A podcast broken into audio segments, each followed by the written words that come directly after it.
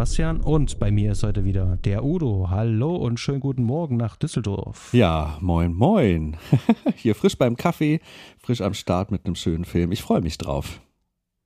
Ja, sehr schön. Ähm, wir, wir haben uns ein paar Gedanken gemacht, vor allem du hast dir Gedanken gemacht mhm. und ähm, wir haben schon hin und wieder bei uns im Cast so ähm, kleinere Filme besprochen. Da gehen natürlich immer die Klickzahlen ganz schön nach unten. Ich erinnere hier nochmal ganz kurz an Loose und äh, sogar Under the Skin ist ja auch ein bisschen für die meisten so unter Radar was schade ist. Ähm, wir würden aber trotz alledem, denn wir haben mittlerweile eine doch recht große Hörerschaft, ähm, da war ich letztens auch sehr überrascht, als ich mal unsere Insights gesehen habe, diese Möglichkeit nutzen, auch kleinere Filme an die Frau und an den Mann zu bringen.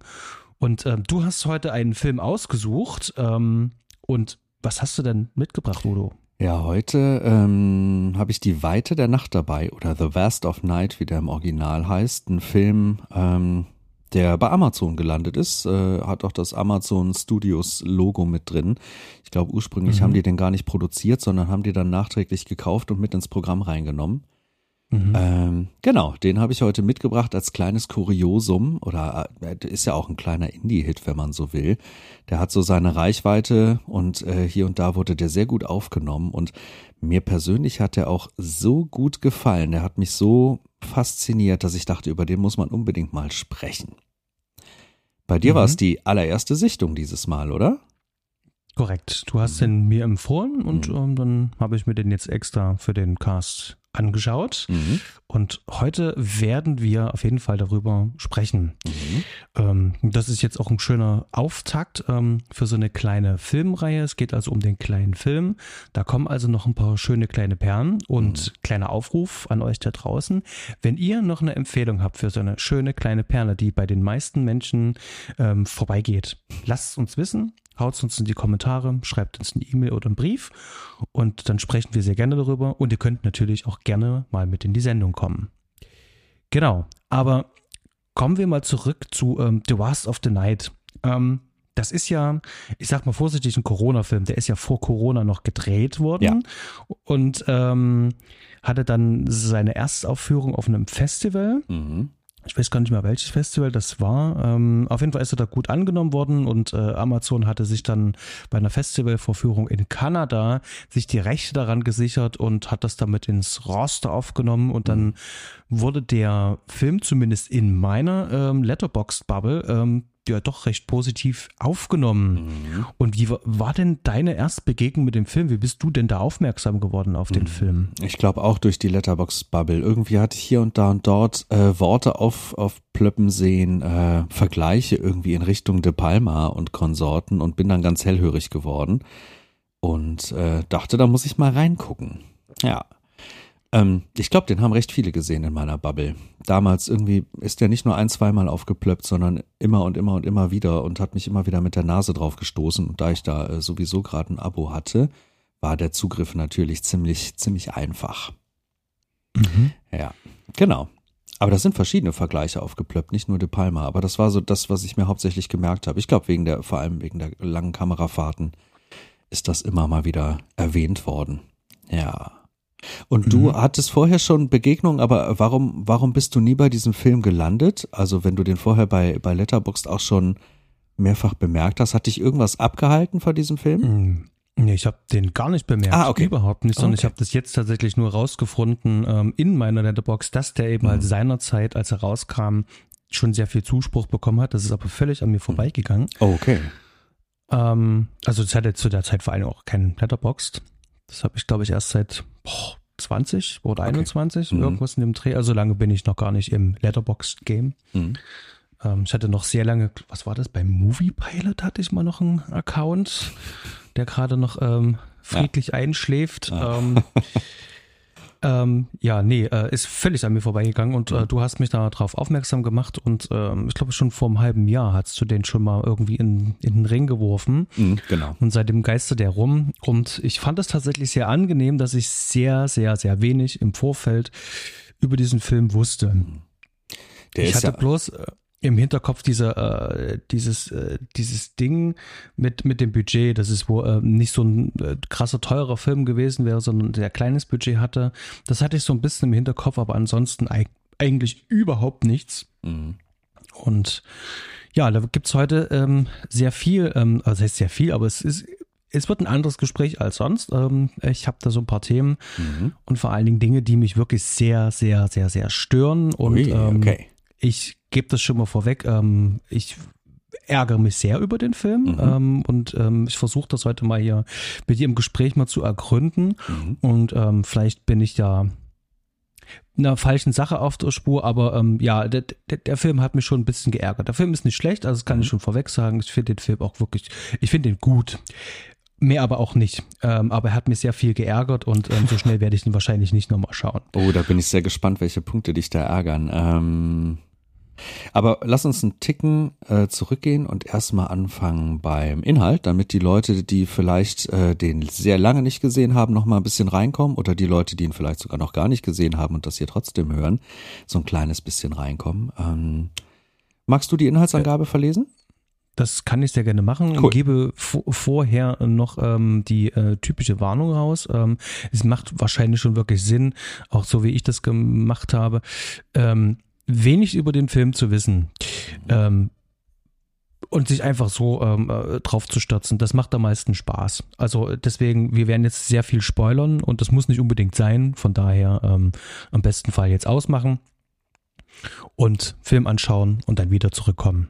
Ja, und wenn euch das egal ist, dann spoilern wir jetzt alles durch. Mhm. Ähm, ich nehme jetzt hier die Kurzzusammenfassung ähm, von der Google Search. Ähm, die ist sehr kurz und sehr knackig, bringt es schön auf den Punkt. Während einer schicksalhaften Nacht in New Mexico der 50er Jahre entdecken Telefonistin Faye und Radiomoderator Everett eine rätselhafte Frequenz. Die beiden Jugendlichen durchkämmen ihre kleine Heimatstadt nach der Quelle der Tonspur. Und das war's auch schon. Ja. Die Inhaltsangabe fasst das eigentlich schon ganz gut zusammen. Ich glaube, der Kern des Ganzen liegt gar nicht so sehr, äh, so sehr auch in dieser Geschichte, die ja, ähm, wie der Anfang des Films auch zeigt, sehr Twilight Zone-artig ist.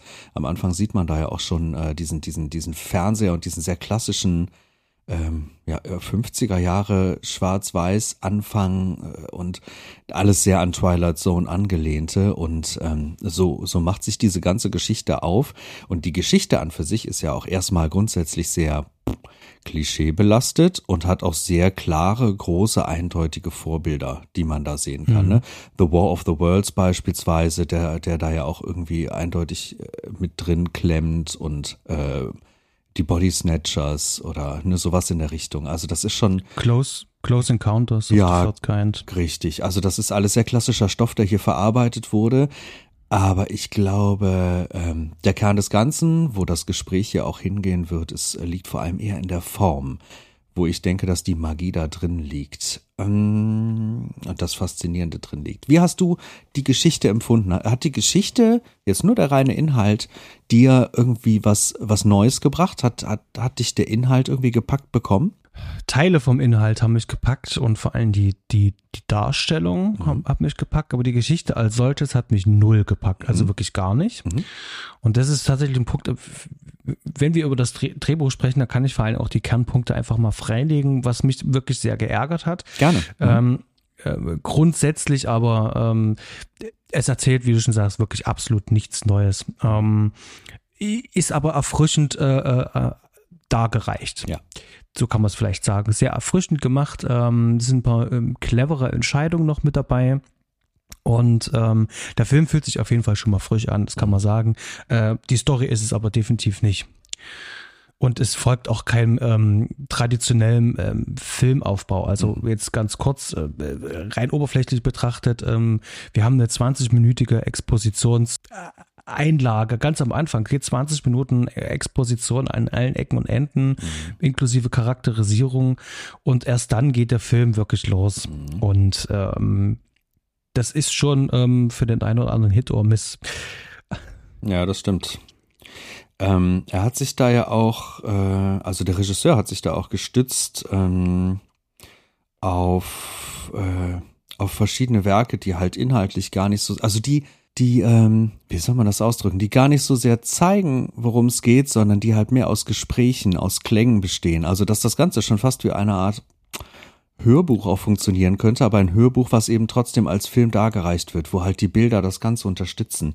Äh, also ein Hörspiel. Ja, ganz genau richtig. Da hat er sich, glaube ich, vor allem gestürzt auf, äh, auf Alan J. Pecula, äh, All the President's Men, sowas in der Richtung, mhm. ne, das, das als Inspiration genommen und, und im Endeffekt so versucht seinen Stoff, der ja wirklich sehr, äh, auch sehr sehr kosmisch ist, eigentlich ein sehr großer Stoff ist, den man auch sehr pompös äh, zeigen könnte, wo es sehr mit UFOs und und und Lichtern und draußen Aufnahmen und so, das könnte man sehr krass aufziehen. Er hat das alles sehr sehr klein aufgezogen. Also das im Endeffekt, was haben wir da an Schauplätzen? Wir haben äh, wir haben diese Sporthalle, wir haben ein zwei Wege zwischen den Locations, dann haben mhm. wir ähm, einmal ihre Schaltzentrale, sie ist so eine Art ähm, Telefonistin? Genau, Telefonistin mit so einem klassischen Schaltpult. Dann haben wir die Radiostation, wo er arbeitet. Und ja, sonst noch eine Autofahrt und das Haus der alten Dame. Wenn mich nicht mhm. alles täuscht, sind das eigentlich schon so die Hauptlocations, wo das Ganze angesiedelt ist. Und daraus macht halt hier der, der Regisseur unfassbar viel, wie ich finde. Aber lass mir die Katze ruhig direkt mal aus dem Sack. Du hast gesagt, deine, in, deine Probleme sind größtenteils eher drehbuchseitig, inhaltlicher Natur, oder hast du auch Ärgernisse in, in, in allen Bereichen, in visueller oder audiovisueller Richtung? Ja, aber voll. Aber ja, aber richtig, voll. Okay. Ähm, wo, wo willst ja, du starten? Ja. Schmeiß mir doch mal den ersten Brocken vor die Füße. Mm, ach, okay. Ähm, ähm, wie kann ich es am besten sagen? Also die ersten 20 Minuten haben mich tatsächlich schon mal gestört. Die haben mich oh. sehr gestört. Da bin ich erstmal gar nicht reingekommen. Ähm, ich habe entfesselte Kamera gesehen, ich habe ähm, schöne Bilder gesehen und ich habe viele sprechende Menschen ähm, gehört und gesehen und ich habe ganz viele Informationen zugeworfen bekommen, mhm. die ich mhm. erstmal sortieren muss. Und ähm, einer der ganz großen Clues war ja am Anfang, ähm, die Kamera fährt erstmal auf so einen alten Fernseher zu und dann sehen wir sowas wie Twilight Zone, ne? Also ich weiß gar nicht, wie sie es im Film jetzt genannt hatten. Äh, das war das paradoxe Theater. Genau. Mhm. Und ähm, ich habe die ganze Zeit gedacht, okay, ähm, das ist wie so eine Art Rahmenhandlung und wir sind jetzt äh, ähm, in, innerhalb der, der, der inneren Handlung mhm. und wir werden immer ein bisschen hin und her springen. Mhm. Und der Film zeigt uns zwischendrin immer wieder Einstellungen, wie wir das Geschehene in, in, in den normalen Filmbildern jetzt wie von außen durch den Fernseher betrachten. Mhm. Das heißt also, irgendjemand anderes guckt sich das gerade an. Und das schneidet der Film sozusagen immer zwischendurch rein. Das heißt, ich habe immer so dieses beobachtende Gefühl, irgendjemand beobachtet das. Oh, hattest du wirklich? Ah, oh, spannend. Ich hatte das Gefühl, Und ich gucke gerade in diesen alten Fernseher. Also ich habe das gar nicht mit einer mit einer anderen Person assoziiert. Genau, das, das Gefühl wurde dann auch noch verstärkt, ähm, als ich dann ähm, dieser alten Dame im Film ähm, beim Gespräch zugehört habe, ähm, wurde mir dann bewusst, okay, ähm, die erzählt irgendwas, dass äh, Leute sich auf einmal verändern, dass Leute Dinge tun. Und dann habe ich auf einmal eine ganz andere Metaebene gehabt. Das mhm. heißt also, das ist ein, das sind Filmfiguren, denen bewusst wird, dass mit denen was passiert, dass also ein Schreiber sozusagen ihre Charaktere verändert, wie bei einer Serie. Mhm. Also Leute, die gerade eben noch äh, ganz lieb waren, sind auf einmal böse. Wie als würden die wissen, dass es da draußen irgendjemand oder eine Macht gibt, in dem Fall der Drehbuchautor, der Einfluss einfach nehmen kann. Mhm. Und das hat sich ähm, so oft verstärkt, vor allem noch durch diesen Blick, alles klar, wir schauen sozusagen nochmal aus drehbuchseitiger Sicht, die Fernsehsicht nochmal drauf. Mhm. Und das dachte ich mir, das ist tatsächlich echt, echt clever. Das ist cool. Das hat mir sehr gefallen. Mhm. Nur um dann tatsächlich am Ende zu sehen, nein, ähm, das waren ähm, stilistische äh, Tricks oder ich werde dann noch drauf zu sprechen kommen, warum das drin ist oder warum ich vermute, dass das drin ist. Mhm. Aber dem war gar nicht so. Am Ende ähm, sehen wir dann halt einfach ein Raumschiff und ich dachte mir so, das ist ganz schön platt. Das hat mich sehr geärgert, okay. weil ähm, das das war mir dann wirklich zu einfach. Da waren so viele Dinge, die äh, mich haben annehmen lassen, hier ist ein bisschen mehr. Vor allem die Metaebene, die fand ich eigentlich ganz cool. Und ähm, dass einige Sachen ein bisschen distracting auf mich gewirkt haben. Ich dachte, okay, das, das, das ist jetzt merkwürdig. Ah, alles klar, hier sind ganz viele Jump Cuts drin. Das ist cool, das ergibt Sinn. Ja, und ähm, zum Schluss wusste ich dann, Ähm, nee, da ist gar keine solche Metaebene, sondern ähm, es gibt einen Grund, warum das da drin ist und ich glaube, darüber können wir sprechen. Das heißt also, ich habe ähm, einen anderen Film bekommen, als ich tatsächlich erwartet habe. Also der Film scheitert an meiner Erwartungshaltung, mhm. die ich während des Sehens äh, aufgebaut habe. Ich habe dem Film hier ähm, ähm, und das ist vielleicht auch nicht fair dem Film gegenüber. Ja, ich hätte mich jetzt auch einfach so drauf einlassen können, ähm, ohne jetzt ähm, diese Erwartungshaltung aufbauen zu können. Mhm. Vielleicht wäre der Film noch besser gewesen, aber ich weiß nicht, der hat so eine Bildsprache, die das, die das für mich auch nachvollziehbar. Also es machte für mich irgendwie Sinn. Und am Ende bekomme ich dann halt eine äh, Soft-Version von Close Encounters of the Third Kind und ähm, mhm. da war ich ein bisschen verärgert. Das ist aber ganz erstaunlich. Also ich habe den Film von vornherein völlig anders aufgenommen. Ähm, weil bei mir gerade diese, diese, diese ersten Bilder, dieser Fernseher hat mir nur gesagt, gezeigt oder mich in dieses Gefühl reingebracht, ich gucke jetzt so eine alte Sendung, wie das früher war. Ich gucke jetzt so ein altes Fernsehen und werde jetzt in so eine alte Geschichte reingeschmissen, aber eben mit neuen Mitteln gezeigt. Und das hat bei mir auch direkt, direkt den, den Ton klar gesetzt. Ich habe halt wahnsinnig viel dieser alten Sachen gesehen. Ne? Twilight Zone jetzt nicht unbedingt so viel, aber halt so die alten Star Trek Sachen und so. Ich bin mit Star Trek TOS aufgewachsen und habe hier von vornherein durch diese Einstellung, ich habe ja auch keine andere Person vor diesem Fernseher gesehen, keine Hände oder sowas, sondern nur diesen Fernseher, äh, das hat bei mir überhaupt die Erwartung, was die Geschichte angeht, gar nicht hochgeschraubt, sondern ganz im Gegenteil, eher ganz enorm runtergeschraubt, dass ich mich jetzt fallen lassen kann in eine ganz simple, einfache, comichafte Erzählung aus, aus diesen Tagen, aus dieser Zeit, wie das halt früher auch war. Und früher waren die Geschichten genau so. Das hat mich äh, vielleicht deshalb auch so gepackt, weil ich das sehr mag, wenn eine simple Geschichte, aber cool mit Charakteren äh, und, und schön aufbereitet gezeigt wird und mir, mir transportiert wird. Ich habe diese Metaebene, habe ich überhaupt gar nicht gesehen. Überhaupt, mhm. also wirklich zero. Bei mir war das ein, okay, ich gucke mir jetzt hier quasi eine alte Episode, aber eben in, in Filmformat an von einem, von einem Filmemacher in seinem Erstlingswerk, der das aber wirklich mit, mit klaren Vorbildern sehr, sehr geil verpacken möchte. Und das hat mich gerade durch die Verpackung, hat mich das dann total bekommen, weil eigentlich ist diese UFO-Thematik überhaupt null mein Thema. Interessiert mich, ich will nicht sagen gar nicht, das wäre zu viel gesagt, aber es ist nichts, was auf, auf meinem Tisch hier regelmäßig landet oder wo ich riesen Bock drauf habe. So gerade dieses mhm. klassische 50er Jahre äh, äh, Untertassen-UFO-Ding, das, äh, da mache ich oft auch einen klaren Bogen drum. Aber hier konnte ich mich fallen lassen, weil, äh, weil das ganze Rezept halt wirklich eigentlich mehr auf Visualität geht. Und gerade diese Einstiegssequenz, diese langen Fahrten, diese entfesselte Kamera in diesen, in dieser Sporthalle, die hat mich mhm. gleich vollkommen in ihren Bann gezogen. Und mir war da auch gar nicht so wichtig, was die da reden. Das ist, wie ich das manchmal auch bei den Tarantino-Streifen habe, dass ich dann auch einfach diesem Film so wahnsinnig gerne folgen mag.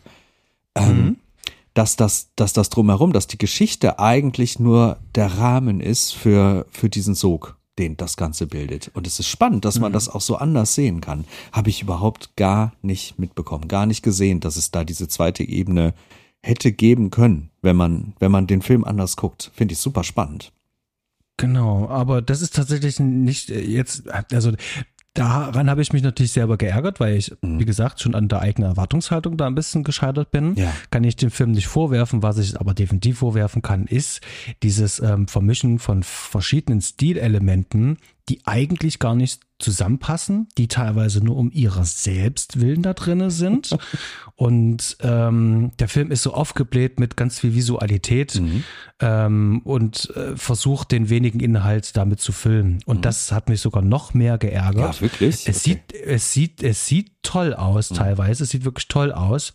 Aber ich nehme das dann halt auch als solches wahr. Mhm. Das ist ein Werbefilm für den Regisseur beziehungsweise für das Produktionsteam mhm. und nichts anderes. Und das sieht man vor allen Dingen auch in der Vermarktung. Wenn man diesen Film googelt mhm. ähm, und überall nachschaut, findet man immer die gleichen Informationen. Die werden teilweise eins zu eins in Rezensionen übernommen. Ich spreche hier von gerne vom Budget. Mhm. Das ist ja gerne so ein Verkaufsargument. 700.000 US-Dollar mhm. finde ich sehr viel für einen kleinen Independent-Film, der mhm. von sich sagt, dass er wenig Budget hätte. Bin ich ganz ehrlich, ähm, Benson äh, Moorhead und ähm, Aaron, wie heißt er? Ähm, ja. Oh, genau. Äh, hier, die Endless. Äh, du äh, weißt, ich ich habe die meine. Filme gesehen, aber mir fällt der zweite Name gerade auch nicht ein. Ja. Haben teilweise äh, weniger Budget und äh, kommen trotzdem zu so einem Ergebnis. Ähm, äh, da will ich mich nicht dran stößen, aber auch so eine Sachen wie, ähm, dass der Film mit einem ISO-Wert von 2000 gedreht wurde, das finde ich in Reviews von Leuten, die gar keine Ahnung haben, was das eigentlich ist. Mhm. Und da über sowas ärgere ich mich, weil das ist halt ein Marketing-Gag. Der mhm. Film wusste ganz genau, wie er sich vermarkten muss, bei welchem Festival reiche ich was ein, mhm. wie mache ich sozusagen meine großen Wellen. Okay, aber bis ich dann gekauft, gekauft werde. Die Frage ist die, ja, warum stört dich das? Weil ich zu jeder Zeit tatsächlich immer, immer, immer, immer merke, dass dieser Film eigentlich nur Aufmerksamkeit erhaschen will, okay. aber keine wirkliche Geschichte erzählen will. Und das ärgert mich. Ah, das der Film ist, ist so hohl für mich. Ich, ich, ich komme mit den Schauspielern komme ich nicht klar. Oh. Ich verstehe teilweise bestimmte Änderungen in den Figuren nicht und wie die sich verhalten. Ich weiß, dass das natürlich sein soll, aber es fühlt sich zu keiner Zeit an, dass ich da mitgehen kann. Ich die, die besten Darstellungen in diesem gesamten Film sind der Mann am Telefon, den man nicht sieht, wo der Bildschirm schwarz ist, mhm. Und äh, die alte Frau. Das sind für mich die besten Darstellungen im ganzen Film. Die können tatsächlich wirklich ähm, mir ganz viel geben. Die geben mir viele Informationen und ähm, hier hat der Film äh, eine schöne Ruhe und ähm, hier kommt er auch mal wirklich zum Punkt. Mhm.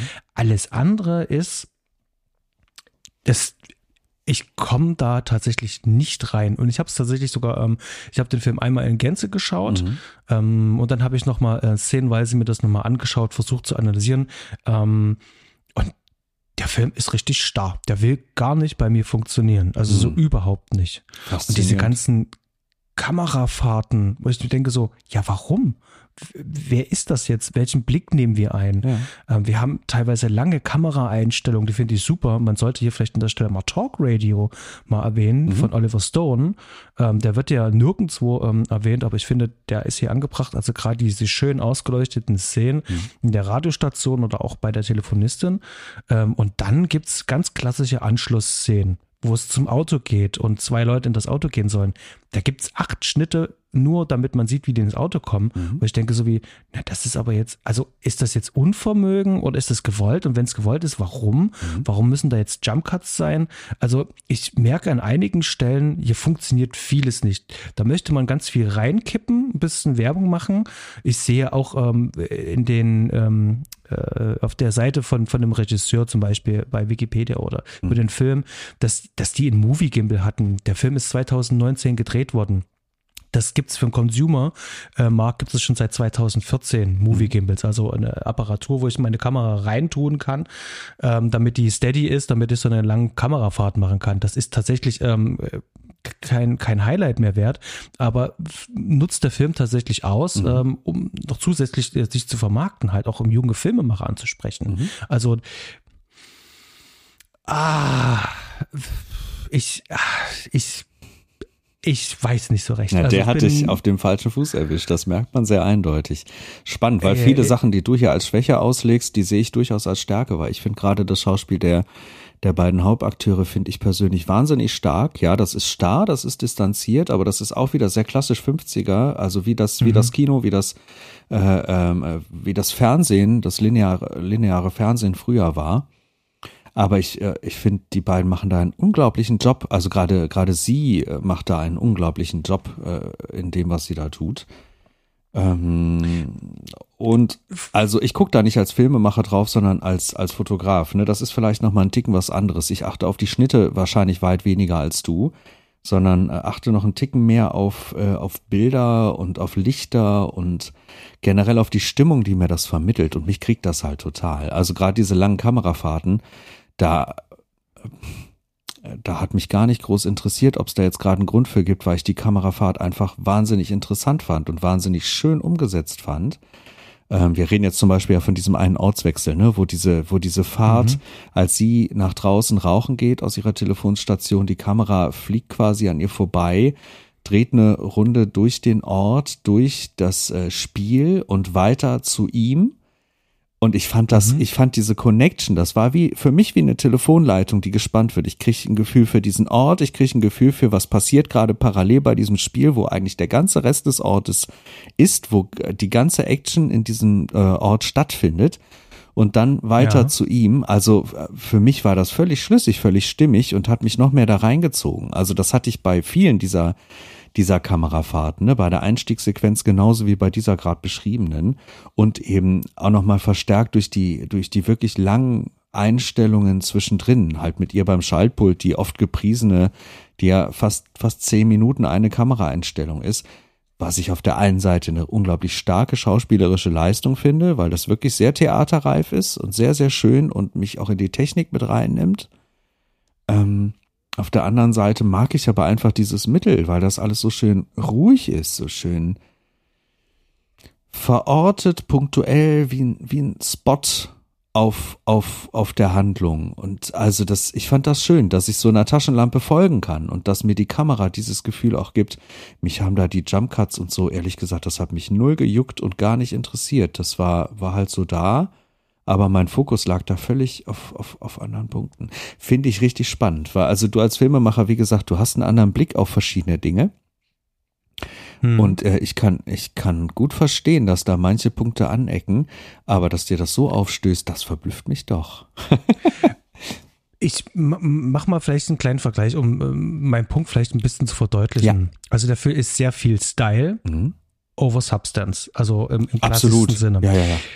Ich habe jetzt erst ähm, kürzlich einen Imagefilm für eine Kieferchirurgie gedreht. Und äh, das kann man sich tatsächlich genauso vorstellen. Man will bestimmte Bilder haben, man möchte so ein bisschen was vom Ablauf haben, was passiert, wie der Patient ankommt, bis hin äh, Nachsorge und allem drum und dran. Das wird ähm, äh, linear dargestellt, dass man immer weiß, alles klar, äh, man befindet sich dort in der Praxis. Es geht darum, dass man auch als Außenstehender weiß, wie es in der Praxis aussieht, wie die aufgebaut ist, wie die Abläufe funktionieren, damit man schon so ein heimliches äh, Gefühl hat. Mhm. Ähm, jetzt ist es so, ähm, du hast nicht den Patienten, der die ganze Zeit durch alle Räume geht. Das macht ja auch keinen Sinn, auch nicht innerhalb sozusagen ähm, dieser kurzen Filmhandlung. Ähm, also hast du da auch viel Kamerabewegung drin. Kamera auf dem Slider, also eine Dolly zum Beispiel. Mhm. Die ist aber unmotiviert. Die ist eigentlich nur sozusagen für mich als Zuschauer da, damit ich einen Blick erhaschen kann. Das heißt also, ich simuliere den Blick des Zuschauers. Mhm. Ähm, und beim Film nehmen wir den Blick stellvertretend durch Personen ein zum Beispiel Star Wars, wir haben jetzt äh, Luke Skywalker, wir schauen aus seiner Perspektive immer auf das Geschehen drauf. Wir folgen ihm, so lange bis eine andere Person kommt und dann folgen wir ihr. Mhm. Hier in diesem Film folgen wir dieser typischen Werbefilm-Ästhetik. Wir haben eine komplett entfesselte Kamera, die zu jeder Zeit springen kann, wie sie will. Mhm. Die Frage ist, wer ist stellvertretend dieser Blick? Sollen wir das sein? Ist das der wie von mir Anfang an äh, angenommene Drehbuchautor, der zu jeder Zeit die Möglichkeit hat, in der Handlung hin und her zu springen, wie er mhm. das möchte? Sind das die Aliens? Oder wer ist das? Da stelle ich mir sozusagen die Frage, du ähm, erzähl mir ein bisschen was. Was, was, was, was ist dieser Blick? Für was ist der Blick da? Der Blick ist tatsächlich in dem Film nur dafür da, um das Setting kennenzulernen und äh, schöne Kamerafahrten zu machen. Mhm. Aber nach einer bestimmten Zeit ist dann für mich auch die Aufmerksamkeitsspanne bei Null, wenn ich merke, okay, du weißt gerade gar nicht wohin mit mir. Weißt du, wie ich meine? Also mhm. mir, mir fehlt da ein bisschen was. Ähm, bisschen effektiver das Ganze gestalten. Ich will gerne mit mehr einbezogen werden. Mhm. Hier kriege ich Bilder vor die Füße geworfen und das stört mich. Ähm, weil ich habe so oft so viele schöne Bilder gesehen, ich möchte aber gerne involviert werden. Und ich glaube, das ist so, so einer von diesen Punkten, ähm, die mich auch stören. Ja. Dass der Film mir gerne ganz viel zeigen will von seiner Welt, wie als wäre ich in einem Computerspiel, aber mich nicht mich mit involviert. Mhm. Und spätestens dann, oder anders, das Format. Wir sind äh, in einem Format bei diesem Film von 2,35 zu 1, also mhm. ganz klassisches CinemaScope-Format. In den 50ern im linearen Fernsehen gab es ein 4 zu 3 Format. Mhm. Wenn der Film also Authentizität ähm, ähm, versprühen will, hätte er normalerweise eigentlich dieses Format wählen müssen. Ja gut, aber das nicht, zeigt er von vornherein, dass er das nicht will, weil er hier direkt in der ersten Szene in den Fernseher reingeht und auf moderne Mittel wechselt. Also das zeigt er direkt, dass er das überhaupt nicht verfolgt, dass er das gar nicht möchte, sondern dass er eigentlich nur eine alte Geschichte erzählen möchte, aber aber nicht nicht eine alte Geschichte in Schwarz-Weiß und in einem klassischen, klassischen Bildformat. Äh, das, gen, gen, genau. Und du hättest jetzt also, erwartet, er sollte das besser tun? Also wenn er den Eindruck verstärken will von diesem 50er Jahre ja. Feeling und Flair, wäre das ja eigentlich äh, ähm, das, das, das richtige Mittel gewesen oder zumindest das, äh, wo ich denke, oh, das ist cool, weil jetzt musst du du musst ja dann auch ganz anders denken. Das, das, das Breit, äh, äh, das Breitwandformat, das, das sieht natürlich super cinematisch aus, ja, selbstverständlich. Und das unterstreicht sozusagen auch das, was ich sage. Der Film ist visuell ausgerichtet. Das mhm. ist wirklich wie ein Werbefilm für den Regisseur selber, den wir bisher auch ein bisschen unterschlagen haben. Mhm. Ähm, vielleicht ein ganz kurzer Einschub. Ähm, Andrew Patterson, mhm. Ja, der ist ja ein Werbefilmproduzent und Filmregisseur genau. und hat seit seinem 18. Lebensjahr ähm, tatsächlich Werbefilme gemacht und ähm, hat sich in der Zeit bis zu diesem Film sein eigenes Equipment angehäuft ähm, durch Aufträge, die er gemacht hat und hat dann diesen Film aus eigener Tasche bezahlt. Mhm. Und ähm, insofern darf das natürlich sehr gerne ein Werbefilm sein. Der hat sich das sozusagen hart erarbeitet und hart erkämpft, das kann er machen. Ähm, dann wird er sich aber eben halt von so einem kleinen Podcast wie mir dann eben halt aber auch anhören dürfen, dass er genau das halt macht, ein, ein Werbefilm für sich selber macht und ein bisschen zeigen, was er so alles kann, weil äh, man muss ja sagen, es ist ja auch technisch perfekt ausgeführt. Also ich finde ja die Fahrten ja auch toll gemacht. Da gibt es keinen Wackler, gibt es keinen Ruckler, da gibt es kein mhm. Nichts, sondern das ist äh, wirklich flüssig und das ist toll. Und da werden bestimmt äh, ähm, äh, ein paar große Produzenten sagen, du pass mal auf, äh, wir hätten da den einen oder anderen Comicfilm, den du mal für uns äh, umsetzen kannst, weil du hast da ein technisches Verständnis dafür. Von der Warte aus betrachtet, würde ja dann der Plan aufgehen. Und ich glaube auch, dass mit dem Werbefilm, du schmeißt das jetzt sehr oft rein, aber ich finde, das stimmt nur zu einem Teil. Aber ich finde, da steckt viel zu viel Liebe drin und viel zu viel auch Hommage an verschiedene Dinge, die ganz offensichtlich der, der Regisseur und Drehbuchautor hier sehr, sehr schätzt und sehr, sehr mag dass ich das nicht ganz stehen lassen kann mit dem Werbefilm, weil es das nicht nur ist, das ist vielleicht eine, eine ein Genre, was uns beiden nicht komplett liegt und äh, was, was vielleicht nicht uns so trifft, wie es ihn trifft, aber es ist trotzdem ja was, was eine völlige Daseinsberechtigung hat. Und ich finde, als reiner Werbefilm geht das ja einfach nicht durch, weil das schon im Kern einfach was behandelt, was sehr, sehr viele Menschen sehr, sehr mögen. Also gerade diese UFO-Thematik, die gab es ja immer und immer und immer und immer wieder und das ja auch mit einem guten Grund. Und die wird hier auf eine schön erfrischende andere Art aufbereitet. Also das als reine als reine Fingerübung und Werbeaktion abzutun, das wird dem Ganzen, finde ich, nicht gerecht. Ähm, dafür ist das einfach zu also ich finde, dafür steckt zu viel Herzblut drin. Ich kann das spüren, dass da Herzblut drin steckt und dass da sehr viel Liebe zum mhm. Detail drin steckt und sei es in den Lichtern, sei es in kleinen Details, die eingesprenkelt werden, die auf andere Filme referenzieren. Ne? Also das, da sind ganz, ganz viele Dinge drin. Wäre das eine reine Fingerübung gewesen, wäre das, glaube ich, nicht so liebevoll gemacht, auch was die Ausstattung angeht und und äh, äh ja, vor allem halt diesen Hommage-Charakter. Und ich glaube auch, was, was, was das Schauspiel unserer beiden äh, Hauptprotagonisten hier angeht. Ähm, ja, es ist mit einer Fingerübung, aber ich persönlich mag das ja auch ganz gerne, deshalb stößt das bei mir gar nicht so auf. Ich mag zum Beispiel, kennst du Spun? S-P-U-N, den Film? Nein. Das ist ein Drogenfilm, der, dem könntest du genau die gleichen Vorwürfe machen, aber ich liebe diesen Film. Das ist der Film, der, glaube ich, ich, wenn ich das immer noch richtig im Kopf habe, den Rekord hält für die meisten Schnitte, weil äh, das ist von einem, der sonst nur MTV äh, ähm, Musikvideos damals gedreht hat, rauf und runter, ganz, ganz viele. Und der hat so, so kurze Sequenzen, die wirklich durchrattern, wo man so in den richtigen Filmrausch reingeballert wird. Auch kannst du genauso sagen, es ist eine vollkommene Fingerübung, aber ich persönlich mag das ja und ich, ich mag persönlich ja auch wahnsinnig gerne äh, Style over Substance. Sonst wäre ich nicht mit meinen Paradefilmen sowas wie Clute oder sowas, würde ich nicht ständig mit solchen Dingen um die Ecke kommen, die ja auch, Clute hat ja auch von der, von der ganzen inhaltlichen Seite nicht den, den dicksten Bierdeckel der Nation, sondern äh, macht da auch sehr viel auf visueller Ebene. Und ich finde, das ist, das ist hier halt auch nur halt eben in einem, in einem völlig anderen Umfeld und in einem völlig anderen Genre angesiedelt. Aber ich persönlich kann ihm diesen Vorwurf dann gar nicht so sehr machen, dass er, dass er den, den Style da vorne wegnimmt. Und bei den Kritikpunkten, die du gesagt hast zu dem Blickwinkel, ja, das, das kann ich teilweise nachvollziehen. Aber mhm. bei mir persönlich hat das auch wieder was ganz anderes ausgelöst als bei dir, sondern äh, also da, da beziehst du dich ja vor allem auch auf diese lange Fahrt durch diesen Ort, ne, wo man wirklich gar nicht mehr weiß, warum wird jetzt die Connection zwischen diesen beiden Orten, zwischen diesen beiden Personen auf diese Art so gemacht? Und bei mir hat es halt auch ein Unwohlsein hervorgeholt, genau deswegen, weil diese Fahrt war ja auch keine menschliche Bewegung, das war, so läuft keiner durch den Ort, so würde ein Geist durch diesen Ort fliegen oder ein Signal mhm. durch diesen Ort fliegen. Und bei mir hat das zu dieser Stimmung des Films, zu dieser Stimmung der, der UFO-Situation mit diesem Störgeräusch einfach beigetragen. Und ich, ich glaube, mir hat das, mir hat das von der reinen Atmosphäre her geholfen und das viel mehr, als dass es mich irgendwie stören könnte.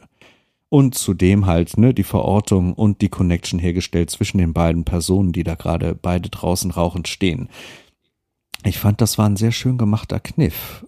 Ähm, hm. Auch da wieder spannend, dass das bei dir so ganz anders ankommt, was genauso eine Daseinsberechtigung hat, dass, dass dir das aufstößt. Mich hat das also eher unterstützt. Spannend. Mich stürzt ja eigentlich nur auf, weil ich die Mechanismen des Films jederzeit merke. Ich mhm. merke, dass ich einen Film schaue. Ich mhm. bin nicht drinne. Der Film gibt mir so viele Momente, wo ich immer merke, okay, ähm, du willst jetzt das machen, du möchtest jetzt das machen, ah, jetzt möchtest du das machen, jetzt kommt das mit mhm. rein. Ähm, und dadurch, dass ich immer merke, dass, wie, dass ich einen Film schaue, mhm. dass ich gar keine Gelegenheit habe, da reinzukommen, mhm. ähm, kann ich den Film dann auch gar nicht mehr so richtig so genießen. Ich bin nicht drin in dieser Immersion. Also kann ich wirklich sagen, ich war zu keiner Zeit drin. Mhm. Ähm, wenn ich den Film äh, irgendwann äh, durch Zufall ähm, ohne Vorwissen in einem Kino gesehen hätte, vielleicht hätte er mich ganz anders gecatcht. Mhm. Das hat er aber nicht. Mhm. Und ich gucke mir viele Filme zu Hause an und ähm, da bin ich trotzdem drinne. Also selbst wenn ich mir ähm, ähm, ein Zombie hing am Glockenseil äh, anschaue, der teilweise wirklich äh, katastrophal ist, aber da bin ich trotzdem drinne. Mhm. Also der Film gibt mir ähm, ganz viel, dass ich da reinkomme. Und hier hatte ich ähm, also es hatte wirklich Probleme. Mhm. Aber an den Stellen, wo er mich dann an die Hand nimmt und mit reinnimmt, da muss ich wirklich sagen, und da können wir auch gerne mal drüber sprechen, weil ich will den Film ja nicht abrenten. Mhm. Ähm, Im Gegenteil, ähm, ich habe ja gesagt, das ist ja auch trotzdem ja ein, ein guter Film. Ähm, der hat ein paar Momente drin, äh, die ich wirklich stark finde. Das, das, ähm, die hieven diesen Film aber auch ein bisschen höher. Also ich würde den Film sonst tatsächlich eher abstrafen, mhm. aber die Szenen haben echt Spaß gemacht. Und ähm, äh, die Telefonszenen, wenn wir eigentlich drei Szenarien haben, also äh, drei Personen, die an einem Telefonat beteiligt sind. Einmal der Everett, der Radiomoderator, mhm. dann die ähm, Telefonistin, die, ähm, wie heißt sie nochmal, die Ever, äh, nee, Gott, Faye? Faye, genau. Genau, und dann haben wir noch den, den Billy, die, äh, den Telefonanrufer. Genau. Und da muss ich wirklich sagen, ähm, ich, ich habe mir erst kurz noch den, den, den, den Kopf zermartert. Also gerade eben halt, weil ich dachte, ähm, es geht halt um eine Meta-Ebene, mhm. sprich also, ne, ähm, Figuren sind sich bewusst, dass irgendwas mit ihnen passiert. Mhm. Ähm, und wir sehen immer, wenn Billy spricht, ähm, wird das dann in schwarz gefädet. Das heißt also, wir hören wirklich nur seine Stimme und sehen ihn nicht. Und das finde ich ähm, ähm, einer der cleversten ähm, Züge, die dieser Film macht, nimmt mich voll mit rein. Mhm. Ich höre diese Stimme zu. Ich habe ähm, immer hin und her geswitcht. Also ich habe den Film zur Hälfte in Englisch und zur Hälfte in Deutsch gesehen. Ähm, sehr gute Synchro, mhm. also kann ich tatsächlich empfehlen. Ähm, wirklich sehr gut gemacht und ähm, ich finde die Art und Weise, wie er diese Geschichte in der Geschichte erzählt, sehr spannend. Mhm. Toll geschrieben. Ich hatte äh, bei der Szene auch ähm, gerade durch den ganz subtilen Einsatz von Musik, der an Jaws erinnert, ähm, so ein bisschen so Feelings ähm, an die Indianapolis Beach Scene. Mhm. Ähm, das ist da auf jeden Fall ähm, irgendwo noch mit drinne. Und das fand ich wirklich sehr gut. Also das hat mich auch mitgenommen. Da war ich auch wirklich komplett mit voller Aufmerksamkeit im Film drinne und habe das richtig genossen. Mhm. Wie fandest du denn die Szene? Mag ich auch sehr. Die hat mich auch sehr reingezogen, sehr in ihren Bann gezogen und hat so eine wahnsinnig schöne Ruhe. Die ist so ein Ruhepol da drin, wo man einfach wirklich der Geschichte folgen kann. Ich mag das ja auch, wenn, wenn Filme äh, ganz viel über die Tonspur ablaufen und da wird das natürlich bis zum Maximum hochgetrieben, sodass man auch völlig des Bildes beraubt wird und äh, nur noch einer Stimme folgt. Einer sehr angenehmen Stimme. Ich habe auch sowohl einmal die, ähm, die englische Version, die Originalversion gehört, als auch die, äh, die deutsche Synchro-Version und beide machen Spaß.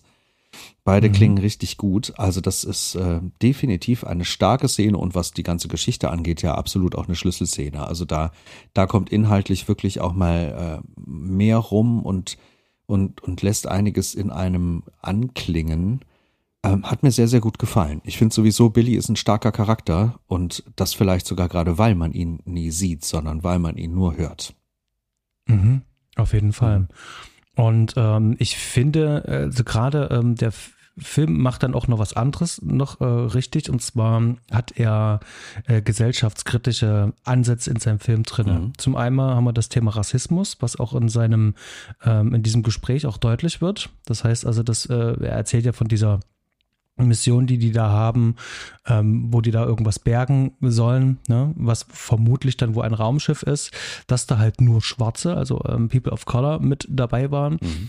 Und äh, Mexikaner ähm, auch mit ähm, und keine, keine anderen. Und äh, damit macht er halt äh, noch so, so, so ein zusätzliches Thema mit auf. Mhm und ähm, geht nicht weiter darauf ein, sondern der lässt es einfach stehen. Also es ist mitten in diesem Dings drin und du nimmst das mit wahr.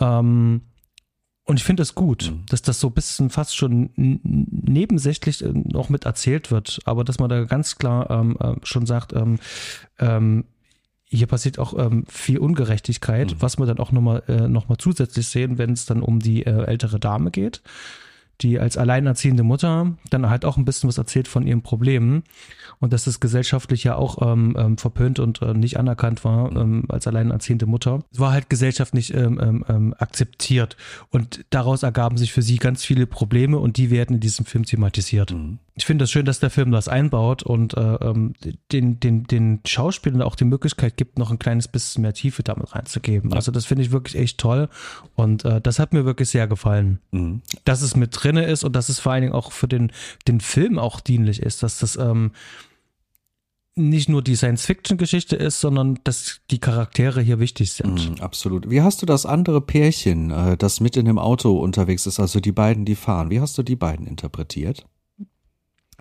Und auch deren Reaktion auf das Vorspielen der Worte der alten Dame?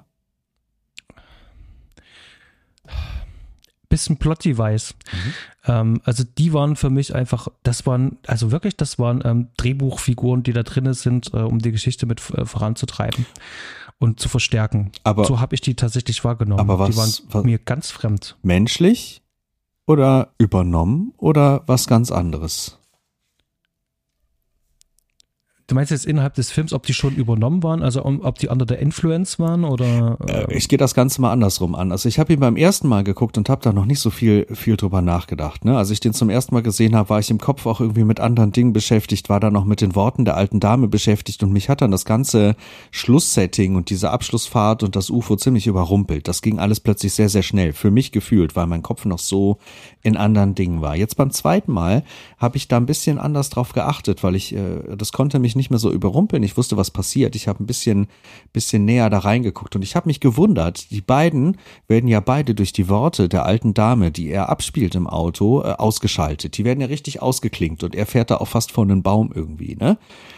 Mhm. Und das hat in mir die Assoziation ausgelöst, dass die beiden eigentlich, das sind die zwei, die nicht bei diesem Spiel sind, die da so unterwegs mhm. sind, hinter diesem Licht unterwegs sind, dass die beiden vielleicht schon übernommen sind oder übernommen werden sollen und irgendwas in sich schon drin haben, was ausgelöst durch die Stimme der Dame und durch diese mysteriösen Worte, was, was mhm. getriggert wird und weshalb die dann völlig ausgeschaltet werden. Also kurz, die sind ja völlig Blackout, die sind ja kurz weg, alle beide. Und sind dann, als, als die Karre zum Stehen kommt, sind die plötzlich bumm wieder da. Und das fand ich dieses Mal ganz faszinierend, ein ganz faszinierender Punkt, weil ich glaube, die beiden spielen da eigentlich, was diese Alien-Thematik angeht, auch mit einer Schlüsselrolle. Dass die, dass die vielleicht quasi äh, die Opfer, die auserwählten Opfer waren oder irgendetwas in dieser Richtung. Da kann man, glaube ich, relativ viel reininterpretieren. Mhm. Oder halt, ähm, das sind sozusagen, wenn wir jetzt bei dem Motiv äh, der Körperfresse sind, mhm. das ist schon übernommene, ja. mhm. die jetzt die nächsten anlocken sollen, weil die kommen ja auch aus dem Nichts und sagen, hey, wir haben da was gesehen, kommt mit. Ja. Und locken die dahin. Richtig. Und äh, die entschließen sich ja aber noch zu der alten Dame zu fahren. Mhm. Ja, das ist auf jeden Fall auch eine Variante, dass die quasi der Köder sind. Absolut. Das würde, das würde in der Geschichte abs absolut Sinn ergeben. Und er bekommt das dann quasi auch raus, aber ist dann trotzdem so faszinierend, dass er mehr wissen will und auch ein Bild mit dieser Kamera machen will und äh, rausfinden will, was da, was da genau los ist. Die wollen das einfach sehen. Mhm. Mhm. Trotz alledem, ich habe da irgendwie das Gefühl, ähm, dass der, der Film diese, diese Drehbuchmechanismen nicht gut versteckt oder verhüllt. Mhm. Ich nehme die irgendwie wahr. Mhm. Ich habe das, wie, wie ich schon gesagt habe, ich habe das jederzeit irgendwie immer irgendwie gespürt. Das war immer da. Und ich wollte da nicht reinkommen. Ich habe das, ähm, wie du es jetzt gerade auch schon gesagt hast, ähm, ich habe das zur Kenntnis genommen, habe gesehen, ah, okay, ist jetzt, hm, ich verstehe, was da hier passieren soll, aber ich war nicht drin in dem Film. Glaubst du das? Also wirklich, das ist wirklich zum Verrückt, ich habe auch wirklich gedacht, okay, ähm, ähm, ich habe den Film einfach nicht verstanden, aber offensichtlich, ich habe es schon verstanden, aber es hat mich nicht reingezogen. Und was, das würde ich vielleicht gerne mal mit, mit dir besprechen, weil da bist du ja anderer Meinung. Vielleicht ähm, ähm, kannst du mich da ein bisschen überzeugen. Ich habe vor allen Dingen meine Probleme ähm, bei den beiden Hauptdarstellern insoweit, also gerade der der äh, Everett, ja. der von Jack Horowitz gespielt wird. Mhm. Ich kann diese Figur nicht wirklich greifen der wirkt sehr kühl und sehr analytisch. Auf jeden Fall. Also sowohl, sowohl auf dem Papier als auch dann wirklich dann auch in der Rolle selber. Wirkt ein bisschen genervt, äh, ist mir vor allen Dingen super unsympathisch, mhm. ähm, weil ja vor allen Dingen die ähm, Faye hier zweimal wirklich richtig beleidigt. Mhm. Finde ich nicht schön. Mhm. Also das ist super unsympathisch und äh, tut auch nicht so die Rolle, aber das kommt so für mich so ähm, aus der kalten warum tut denn der das jetzt? Also warum macht er das jetzt und wofür soll das gut sein? Also ich weiß nicht, also wie als würde man nicht wissen, wohin mit der Rolle, weil so einen richtigen Erleuchtungsmoment wird er ja gar nicht bekommen. Die gucken am Ende bloß in den UFO und das war's. Aber ähm, sein Charakter hat ja keine wirkliche Wandlung so richtig irgendwie erlebt, sondern das, er bleibt ja trotzdem in, in, in seiner äh, in seiner Figur drin. Also in seiner Haltung und Handlung bleibt er gleich, Absolut. bis er dann das äh, UFO sieht. Und das war's dann. Und das ist irgendwie so ein, mir fehlt da echt ein bisschen, mir fehlt da ein bisschen Dynamik in seinem, in seinem Charakter, wo, wo ich sehen kann, okay, hier ändert sich ein bisschen was mhm. äh, bei ihm. Bei Fee war es ein bisschen so, er greift ganz viel ähm, Initiative und äh, treibt Dinge voran. Mhm. Ja, geht nach Hause, holt das Baby und ich mir dachte so, warum, warum denn das jetzt? Warum ist das jetzt da reingeschrieben? Und ähm, dann dachte ich mir, okay, äh, das, dieser Drehbuchkniff, damit man ähm, die Geschichte von der alten Dame noch so ein ganz kleines bisschen ähm, noch mit reinziehen kann. Das, ah, alles klar, das Baby und äh, da macht das die Geräusche und das wirkte so konstruiert okay. und dann wirkt sie so drinne. Das, das hat echt nicht funktioniert. Wie hast denn du das wahrgenommen? Wie, wie, wie haben dir die, die beiden denn gefallen und also mir haben die beiden sehr, sehr gut gefallen. Und für mich ist Faye ganz klar die Hauptfigur in dem Ganzen. Und, äh, mhm. und äh, ich vergesse seinen Namen immer wieder, Everett. Der Everett. ist für mich so eine Art, äh, eher so eine Art Leiter und Mentor und ähm, Begleiter und das nicht auf eine sympathische Art. Sympathisch soll er gar nicht sein. Der ist halt so ein richtig kühler Skeptiker. Kühler Skeptiker, mhm. Techniker, Technik-Nerd, macht da auch, der wechselt ja, der ist auch Schauspieler, ne? Der wechselt ja auch für seine Moderatorenrolle, wechselt der auch komplett, was sie auch zwischendurch mal ja. äh, erwähnt, beziehungsweise schon fast ankreidet. Aber er ist für mich eigentlich nur der, der ihr immer wieder Brocken zuwirft. Und eigentlich ist sie die, wo, wo charakterliche Dinge passieren. Sie ist erstmal am Anfang eine ganz unsichere Person, die überhaupt nicht aus sich rauskommen mag, die wirklich sehr nervös ist, sehr aufgeregt ist. Und durch diesen ganzen Film gewinnt sie immer mehr an Sicherheiten und immer mehr an durch diese Stresssituation. Er wird immer gestresster, immer fahriger, motzt sie immer mehr an. Also bei ihm passiert quasi das genaue Gegenteil und bei ihr führt das zu mehr Sicherheit, mehr Kontrolle, zu einem klareren Fokus, klarerer Blick. Sie übernimmt immer mehr das Ruder. Und das fand ich eigentlich sehr stark, weil hier die Frauenrolle ähm, da immer, immer, immer, immer stärker wird, obwohl sie sehr als, als, als, als schwache Person startet, ne? Und er ist eigentlich nur einer, wo sie ab und zu einen Brocken mitnimmt, wo sie sich mal festhalten, wo sie was ausdiskutieren kann, wo sie was besprechen kann oder er gibt ihr mal einen Ratschlag oder irgendwas in der Richtung, was auch diese Technik da am Anfang angeht mit ihrem, mit ihrem ähm, Aufnahmegerät und auch wie man jemanden interviewt und sowas. Aber Nee, bei ihm passiert charakterlich da nicht viel, aber ich glaube, das ist auch gar nicht seine Funktion, sondern er ist einfach nur eine Leitplanke für sie. Und bei ihr, mhm. finde ich, klappt das sehr stark. Die Sache mit dem Baby, ja, die fand ich auch äh, konstruiert. Definitiv finde ich auch einer, einer der Schwachpunkte in dem ganzen Ding. Auch dass diese Familienkonstellation am Ende da mit den dreien ähm, so plakativ behandelt wird. Ne? Das, das war mir too much. Ich finde sowieso generell zum Ende hin verliert sich das Ganze so ein bisschen. Zwischen der alten Dame und dem UFO habe ich auch, habe ich auch ein paar Probleme mit dem Ganzen. Das ist mir zu schnell, auch ein Ticken zu platt, was die inhaltliche Seite angeht. Ich finde dagegen mhm. das Ende Ende, wo das Gerät da am Boden liegt und einfach sonst nichts mehr zu sehen ist, wo man selber interpretieren kann, was das meint, das wiederum finde ich sehr stark. Auch die ganze, ja, fand ich auch. Auch die UFO-Sequenz ganz generell fand ich auch für das Budget äh, wirklich, wirklich recht stark. Aber ähm, charakterlich hatte ich da keine Schwierigkeiten mit, weil also für mich ist der Fokus ganz klar bei ihr und wird auch durch den Film hinweg immer ganz klar auf sie gelegt. Er ist, er ist, er ist Begleiter, er ist Beiwerk, aber er ist nicht der Mittelpunkt des Ganzen.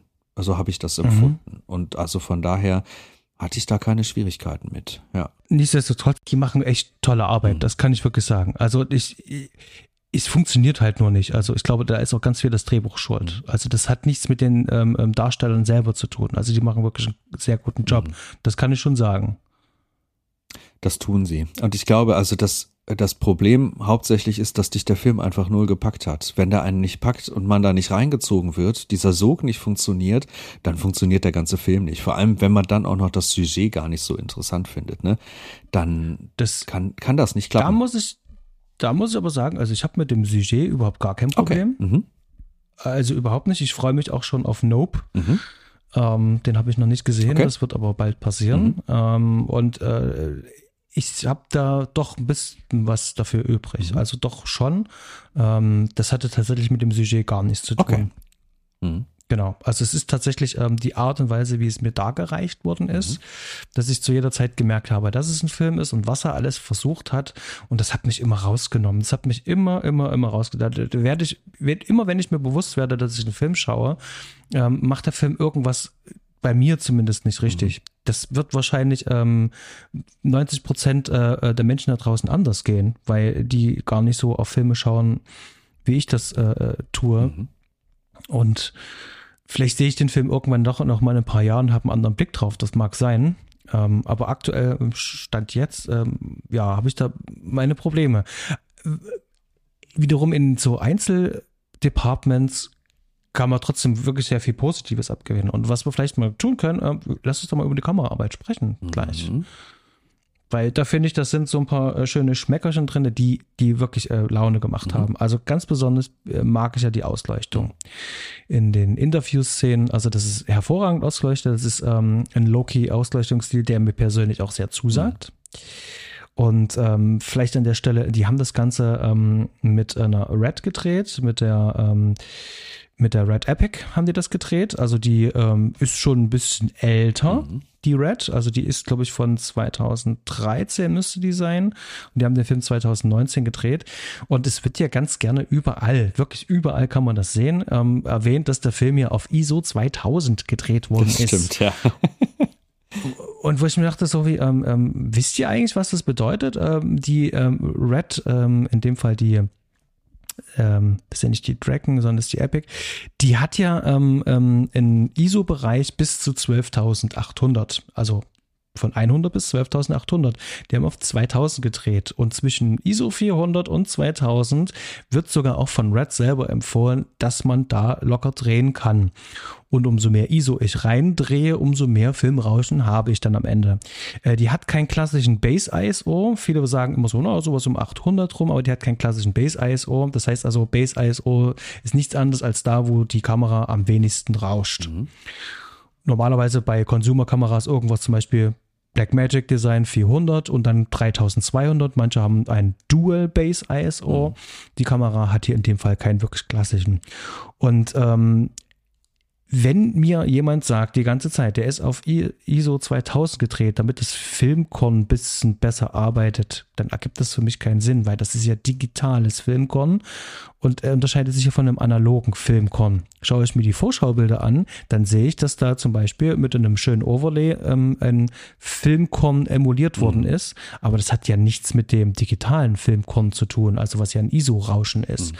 Und ähm, du bist da ja auch so ein bisschen in der Materie drin. Ähm, also ich finde das irgendwie ähm, ziemlich blöd, wenn es jetzt ähm, darum geht, das damit zu vermarkten, ja. weil das macht ja eigentlich für mich gar keinen Sinn. Ja, weißt du, was ich meine? Da finde ich sowieso, die gesamte Vermarktungsschiene ist total gescheitert, weshalb ich mich da auch gar nicht zu tief reingelesen habe. Ich habe das auch gelesen mit dem ISO 2000 und das ist natürlich totaler Humbug hier an der, an der Stelle. Ne? Also das ist auch nicht, was hier das, äh, das schöne Bild dann ausmacht, sondern es ist wirklich eher die Ausleuchtung und halt eben, äh, mhm. was die auch in der Post noch, noch damit gezaubert haben, ne? Also plus halt manche Kamerageschichten. Aber also das ist Quatsch das hätten die da auch nicht reinschreiben sollen. Das wundert mich auch, dass das nach wie vor überall zu finden ist. Ähm, ist eine, ist, also würde ich auch ganz klar als, als Fehlentscheidung des Marketings verbuchen. Wobei ja auch die Frage ist, hat der Film wirklich ein echtes Marketing genossen? Weil also richtige Werbung in dem Sinne gab es ja eigentlich nicht. Und durch die Vermarktung mit Amazon haben die sich, glaube ich, auch sehr gestützt auf, auf äh, das taucht auf irgendwelchen Startseiten in den Empfehlungen äh, irgendwie mit auf oder halt nur für die Prime-User. Ja, Wer, wer, wer liest das mit dem ISO 2000, fragte ich mich halt gerade. Das sind halt Leute wie wir, die sich mit dem Film tiefer befassen, die halt bei, bei der IMDb oder bei Google, bei Wikipedia irgendwo mal nachlesen. Aber jetzt zum Beispiel bei dem, äh, bei Amazon selber liest man das natürlich nicht. Da gibt's halt nur Inhalt und Besetzung und so weiter. Ähm, hm. Ja, ja, ist. Ich, ich, ich hatte ähm, mit dem René Hoffmann von den Abspannguckern haben wir über Hot Fuzz geredet mhm. und da hatten wir auch mal ganz kurz das Thema angeschnitten. Ähm, YouTube. Ähm, es gibt äh, anhaltend seit ungefähr 2000 11, 12, so in dem Dreh, ähm, eine wachsende YouTube-Filmemacher-Community. Das heißt also ganz viele junge Filmemacher, die eben halt mit solchen Tools wie Gimbals, teilweise auch mit Red-Kameras oder Sony Blackmagic-Kameras äh, rumrennen draußen und fancy Stuff machen. Ja. Wir hatten ähm, zwischen 2015 und 2018, wie ich fand, äh, einen filmischen Tiefpunkt, in dem es ganz viele Travel-Videos gab, ähm, wo man ständig irgendwelche ähm, fancy Bilder aneinander ähm, gehäckselt gesehen hat, am besten mit irgendwelchen Transitions noch dazwischen, Teal Orange Latt drüber und äh, dann kannst du dich Filmemacher nennen. Mhm. Und ähm, in dieser YouTuber-Filmemacher-Community, die sehr groß und wachsend ist, weil jetzt haben wir ja Zugriff auf Technik, auf Know-how, können uns das anschauen, adaptieren von anderen.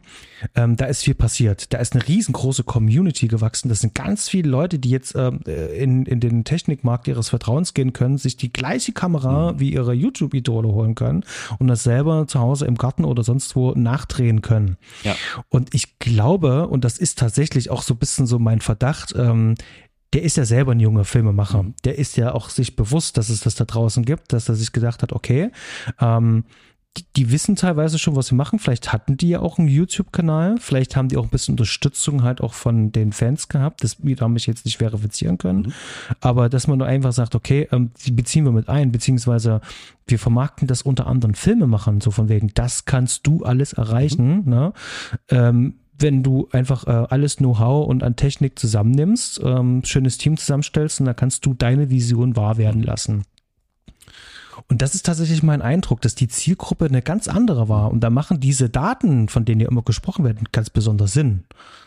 Ähm, und natürlich ist es schön, gerade das mit diesem äh, ISO-Wert 2000, die wenigsten können damit was anfangen, aber wenn du es einmal gelesen hast, merkst du, ah, Rauschen, alles klar, ISO, hm, verstehe, ist ja vielleicht wie damals mit den Filmen, ne? Ähm, wenn du einen falschen Film genommen hast, hat das ja auch gerauscht. Eventuell kannst du da noch so eine Brücke bauen, ähm, um so ein Alleinstellungsmerkmal noch mitzuschaffen. Mhm.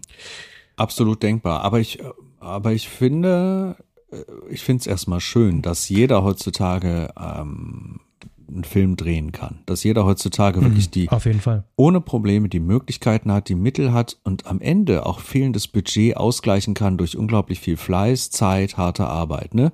Wie das auch damals mhm. David Lynch mit Eraserhead gemacht hat, dass man halt auch mit leichten Mitteln was Tolles auf die Beine stellen kann.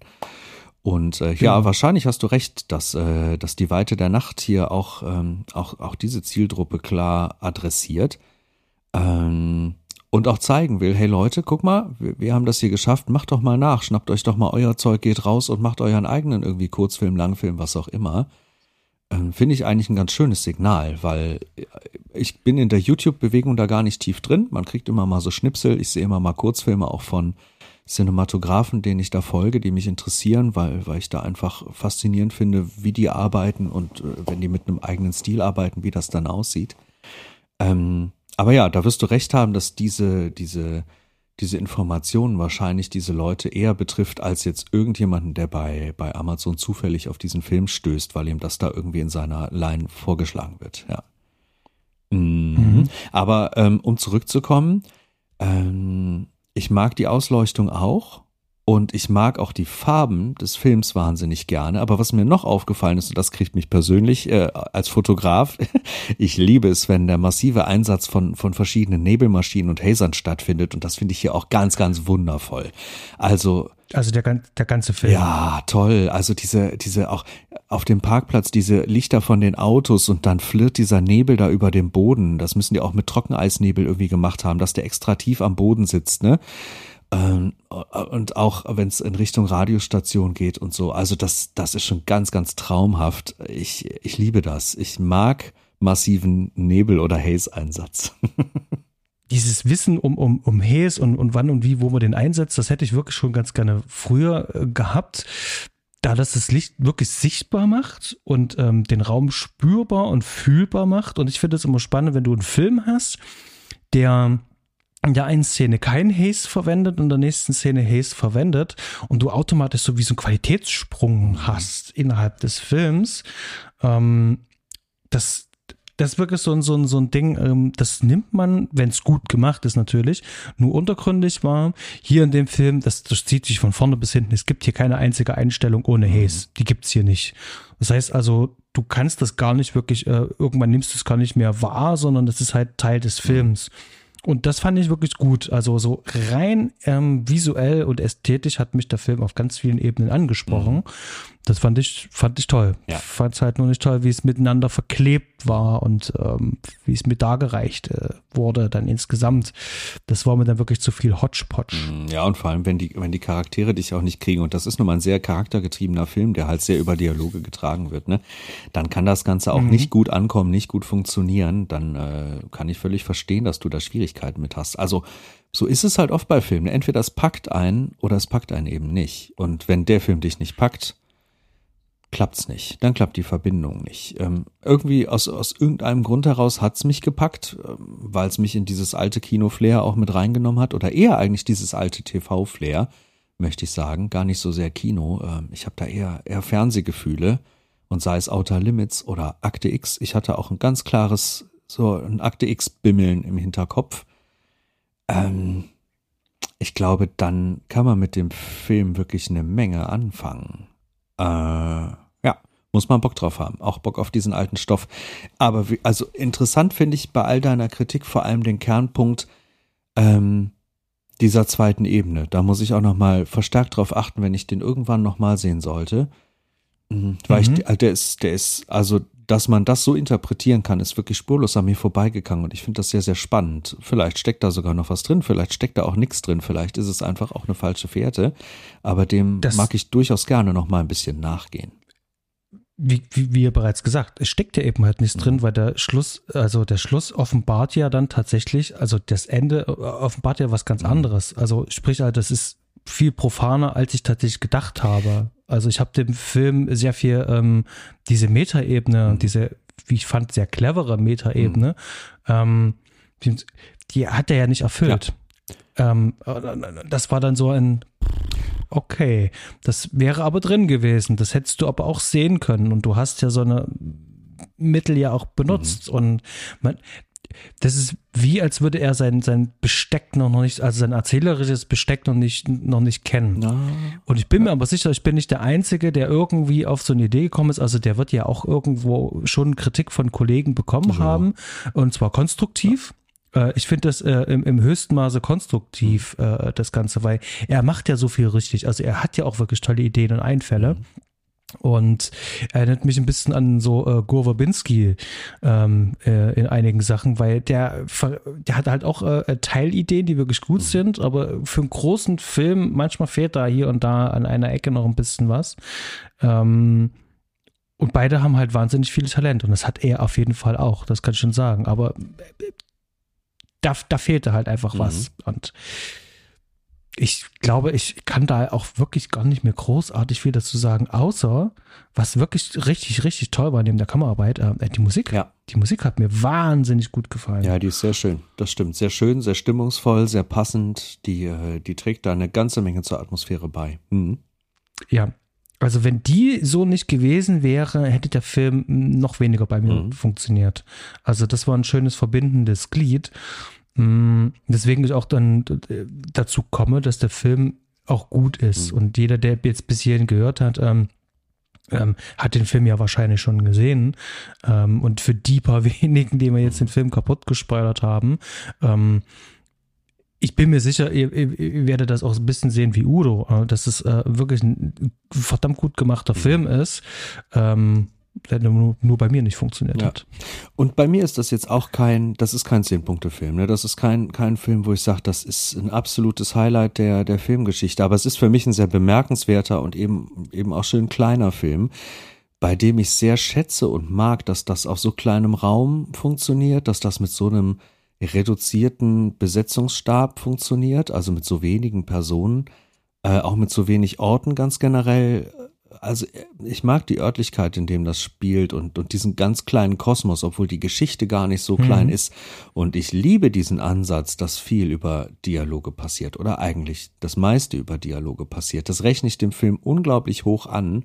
Und ich glaube, bei mir hat genau das in erster Linie funktioniert und dazu eben dann diese, diese tollen Kamerafahrten, die, die bei mir einfach eine ganze Menge angetriggert haben, eine ganze Menge ausgelöst haben, die mich irgendwie da, da reingezogen haben. Also wenn hier noch Leute sind, die den nicht gesehen haben, auf jeden Fall mal gucken. Und ich finde auch jeder Film, der es schafft, jemanden auf die Palme zu bringen und ein bisschen aufzuregen, der hat per se schon mal irgendwas interessant gemacht, wenn es auch nicht unbedingt richtig mhm. ist, aber äh, das ist trotzdem, äh, ich finde, das ist ja auch eine Leistung, dass, dass man über einen Film wirklich auch in Diskussion geraten kann. Ich mag das gerne, wenn, wenn, wenn Film auslöst, dass er eben sowohl Stärken als auch eben enorme Schwächen hat. Und ja, dieser Film hat die Schwächen. Inhaltlich keine Frage. Ähm, mhm. Und formell äh, offensichtlich auch hier und da. Also das mit den Jump Cuts werde ich mir, werde ich mir auch noch mal ein bisschen näher angucken. Die sind mir gar nicht so aufgefallen. Aber unterm Strich mhm. ist das, ist das ein ganz schön toll gemachter Erstlingsfilm von einem, von einem Werberegisseur, der hier, der hier was Langes auf die Beine gestellt hat, wo ich sagen muss, erstmal Hut ab und Respekt für diese Leistung und auch Respekt für die, äh, die darstellerische Leistung und eben auch für das ganze Herzblut, was da reingeflossen ist und für die Menschen, die äh, vor den Hazern gewedelt haben und, und das Ganze drumherum. mir, mir gefällt das, was ich da sehe und mich hat's neugierig gemacht, was dieser Regisseur vielleicht irgendwann weiter tun wird. Ich weiß nicht, ob er nochmal was macht. Man liest hier und da unterschiedliche äh, Interview-Einträge. Aber ähm, ich hoffe, dass er nochmal noch mal rangeht und den nächsten Langfilm in Angriff nimmt. Denn ich glaube, spannend kann das schon sein. Und abschließend, hm. mich interessiert sehr, wie du Nope sehen wirst, denn von den, von den Mitteln her sehe ich durchaus ein paar Parallelen, ohne jetzt zu viel sagen zu wollen. Ich bin sehr gespannt, mhm. wie da deine, deine Bewertung aussieht, wenn du dir das Ganze hoffentlich noch im Kino anguckst. Ich glaube, aktuell läuft er ja noch. Ähm, ja. Vielleicht genau. wirst du da sogar ein, zwei ähnliche Kritikpunkte finden. Ich könnte mir das nämlich gerade sehr gut vorstellen. Vielleicht irre ich mich auch. Mal gucken. Na gut, aber ähm, also das ist schon, Jordan Peele ist sehr stilsicher. Ja. Ähm, und er inszeniert auch auf den Punkt. Das hat er mit Get Out schon bewiesen. Da hat er mich sofort gehabt. Ähm, das, äh, da ist ihm wirklich ein toller Spagat mhm. gelungen. Mhm. Ähm, und äh, auch wenn mir Ass insgesamt von der Thematik her nicht so sehr gefallen hat, war der aber auch sehr dicht und auf den Punkt. Und das macht ihm so schnell keiner mhm. nach. Ähm, also da hat er äh, schon einen Sonderstatus. Da muss der, ähm, der Andrew hier noch ein kleines bisschen ähm, ja, ja, ja. Ähm, mhm. An, an ich, ich würde sagen, also gerade äh, wichtig Gespür beim Drehbuchschreiben. Mhm. Also ich glaube, mit einem, einem, besseren Drehbuch kann er diese ganzen Sachen, die er an diesen Film hier reingepackt hat, ähm, wahrscheinlich besser auch ähm, einsetzen, mhm. bin ich der Meinung. Deswegen würde mich tatsächlich auch ähm, ein kommender Film interessieren, den er da anpackt. Mhm. Ähm, weil man merkt halt schon, ne, äh, wie es auch irgendwo steht, die, der Film, äh, die hatten die Idee, lass uns irgendwas mit bisschen UFO-Geschichte machen, in den 50ern ansiedeln und dann jonglieren wir mal ein bisschen mit den Ideen. Und so fühlt sich für mich der Film an. Und wie ihr es ja nun schon rausgehört habt, also für mich funktioniert der Film nur äh, in Teilen, aber nicht als Gesamtes. Und ähm, in Teilbereichen ist er wirklich sehr gut mhm. und äh, hat mir dann auch gefallen. Und insgesamt lässt er mich dann aber eher kalt trotz alledem finde ich den Film jetzt nicht mhm. schlecht, sondern der, der Film ist, ist, ist so formal gut irgendwie, aber hat mich halt null ähm, ähm, erreicht. Ich will da Patterson und Peel auch überhaupt nicht auf eine Stufe stellen. Ähm, es ist nur, ich, ich fand es jetzt nur sehr lustig, dass du den Film in dem Zusammenhang genannt hast. Und ein paar von den Kritikpunkten, die du jetzt bei diesem Film hast, hatte ich bei Nope in, inner, innerlich, ne? Obwohl ich Nope auch, äh, ich halte den für einen guten Film. Ich mochte den ganz gerne im Kino, aber da hatte ich auch ein paar sehr, sehr klare Kritikpunkte in mir und interessanterweise ein, zwei Überschneidungen mit dem, was du jetzt heute über diesen Film sagst. Das fand ich einfach einen sehr spannenden äh, Zusammenhang an der Stelle. Cool. Schön. Mhm. Ich habe tatsächlich nicht mehr viel zu sagen. Ich weiß nicht, wie es bei dir Nein, aussieht. ich bin auch durch. Ich glaube, nur eine Sache will ich noch nachreichen, weil das äh, der Dame nicht gerecht wird. Ich glaube, wir haben, äh, wir haben äh, mit keinem einzigen Wort äh, Sierra McCormick namentlich erwähnt. Das wollte ich hiermit nochmal nachreichen, weil ich ihre, ihre ähm, Darstellung der Faye wirklich ganz hervorragend finde. Ich bin mir nicht ganz sicher, vielleicht haben wir sie genannt, aber ich glaube glatt, es ist uns durchgeflutscht. Ähm, denn die macht hier wirklich einen richtig guten Job. Ansonsten, nee, denke ich, wir sind ganz rund mit diesem Film und ich bin wahnsinnig gespannt, was unsere Hörer, was unsere Community dazu sagt, ähm, was uns in die Kommentare geschrieben wird, welche Nachrichten uns erreichen, ob sie es ähnlich sehen wie einer von uns beiden, ob sie es völlig anders bewerten. Ich bin sehr gespannt da draußen auf eure Meinung. Schreibt uns gerne. Ähm, ne, wie der Basti vorhin schon gesagt hat, Nachrichten, Instagram, Postkarten, völlig wurscht. Schreibt uns, wir freuen uns über Feedback. Auf jeden Fall. Und unbedingt gebt uns Bewertungen. Ähm, von meiner Stelle, es war äh, mal ein anderes Gespräch, aber ein schönes Gespräch. Mhm. Ich mag das auch gerne. Wir hatten und in letzter Zeit eine ganze Menge Lieblingsfilme auf der Liste und es wurde auch Zeit, dass hier mal ein bisschen was äh, Kritischeres auf den Tisch kommt. Ähm, mhm. Und das finde ich sehr schön. Mir hat hier, mir hat hier auch dein, dein anderer Blickwinkel auf das Ganze zu denken gegeben. Sehr viel Spaß gemacht und ich bedanke mich sehr. Denn äh, ich finde es spannend, wie unterschiedlich man Filme gucken kann. Das, das finde ich, finde ich enorm reizvoll, dass halt jeder Film mhm. für jeden einfach was ganz anderes bedeutet. Eine andere Stimmung, ähm, einfach ein anderes Gucken, ein anderes Gefühl. Finde ich wahnsinnig interessant. Ich danke dir für dieses schöne Gespräch. Ich danke dir auch. Und dann wünsche ich noch eine schöne Zeit äh, an euch da draußen und dir und ähm, bis zum nächsten Mal. Adios.